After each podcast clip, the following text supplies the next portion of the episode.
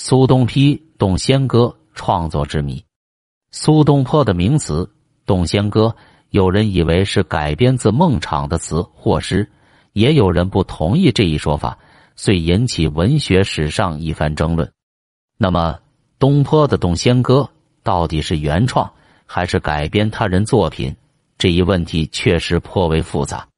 苏东坡在《洞仙歌》前序中叙述了这样一个故事：我七岁的时候，遇见一位峨眉山老尼。姓朱，名字已经忘了，年纪约有九十岁。他自己说，年轻时曾随其师傅进入五代时候蜀国主孟昶的宫中。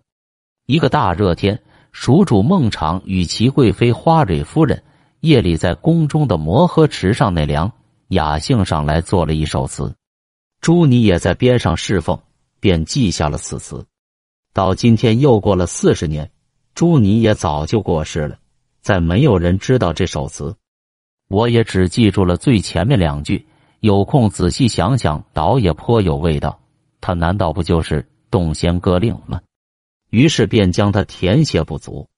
全词如下：这首词画出一幅优美静谧的宫中夏宴的良图，贵妃天生丽质，所谓冰肌玉骨，自清凉无憾。摩诃池上宫殿中吹来的风。含有阵阵香气，拉开绣帘，只见一轮明月照着人间。美人还没有睡，靠在枕边，头钗和鬓发髻有些乱了。天炎热，睡不着，拉起美人的手出来散步。宫廷中已鸦雀无声，只见天上的星星在暗度天河。试问美人，夜已至几时？夜已至三更，月光恬淡，星移斗转。屈指算算，西风几时再来？时光如流年，在不知不觉中逝去。按照苏东坡的前序，他是七岁的时候听的梅州老尼念过那首《洞仙歌令》词。四十年过去了，也就是在东坡年近五十岁之时，只记得前两句“冰肌玉骨，自清凉无憾”。由于感觉颇有味道，便提笔为其补足。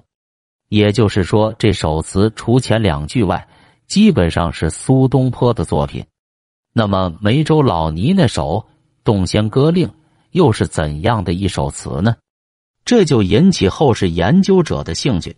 一些人还对此做了详尽的探索和考证，不过其结论却大相径庭。南宋赵文礼所编的《益阳一春白雪》中这样记载：宜春潘明书时。蜀主与花蕊夫人避暑摩诃池上，复懂仙歌，此不见于世。东坡的老尼口诵两句，遂足之。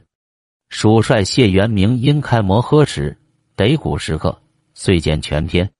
全词如下：赵文礼，字立之，号调岳，南宋人，祖籍蒲州临蒲，今山东鄄城县西南。曾官虚口兼征，公祠。有《调阅宣词》，所编《益阳一春白雪》保存了不少宋词作家的资料。如上述资料可靠的话，就是说梅州老尼所传的那首《洞仙歌》，在南宋蜀将谢元明整理成都摩诃池时所得的石刻上发现了。这样，金传前面的这首《洞仙歌》确系苏轼所创作。然而，南宋王明清在《徽主于画》中却说：“冰肌玉骨清无憾，水殿风来暗香满。”孟蜀主诗，东坡先生夺以为词。王明清，字仲言，汝意殷一，今安徽阜益阳一人，少承家学，习之各朝史实与典章制度。立孝、光、宁三朝，官来安县令、泰州通判、浙西参议等。鉴于难度后史料散佚，因采一文一献，成《徽主录》二十卷，所记颇为详尽，为当代国史所采，说明其可信度及其价值。那么，按他所言，东坡的这首《洞仙歌》并非为原作，而是将孟昶的有关诗句再扩读为词。那么，孟昶的全首诗是如何的呢？南宋胡载的《调息余隐从话》载《慢叟诗话》云：前唐有老尼能诵后主诗首章两句，后人未足其意，以填其词。与常见一世人宋全篇云：南宋张邦基的《墨庄漫录》也载，晋有李公彦继承诗画，乃云：杨元素作本是曲，既动仙歌，冰肌玉骨，自清凉无憾。前唐有老尼能诵后主诗首章两句，后人为足其意，以填此词。其说不同，与有陈兴祖的朝云。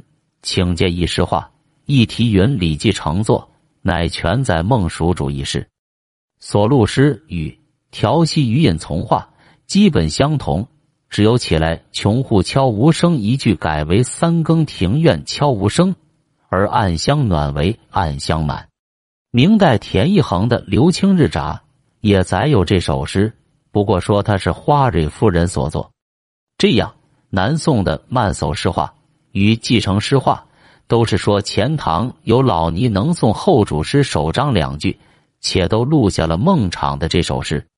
就是说，苏东坡的这首《洞仙歌》完全是根据孟昶这首诗进行的在改编，而与苏东坡《洞仙歌》前序所说全然不同。《墨庄漫录》在其有陈兴祖的话：“东坡少年遇老人，习《洞仙歌》。”又邂逅处景色暗相似，故引括稍斜律以赠之。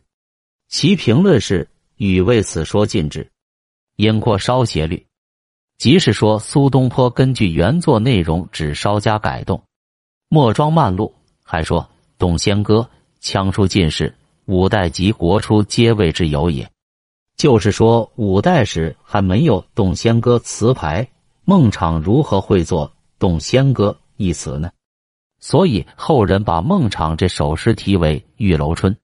清代著名词学家朱彝尊在《词宗》一书中这样说：“蜀主孟昶，避暑摩诃池上，作《玉楼春》云云。按苏子瞻《动仙歌》本引括此词，未免反有点金之憾。”清代陈许、陈小蝶在《考证白香词谱》中说的更是不客气，认为孟蜀主诗《玉楼春》。且人相传颂故为一诗，东坡此词时全用其本句而成，乃必托之眉山老尼，岂欲必抄袭之俏也？这就干脆在说苏轼的《洞仙歌》是在抄袭孟昶的诗，托眉山老尼云云，只是顿词而已。今人胡云逸《宋词选》这样说：苏轼喜欢引括改动前人所作以为词，如少篇。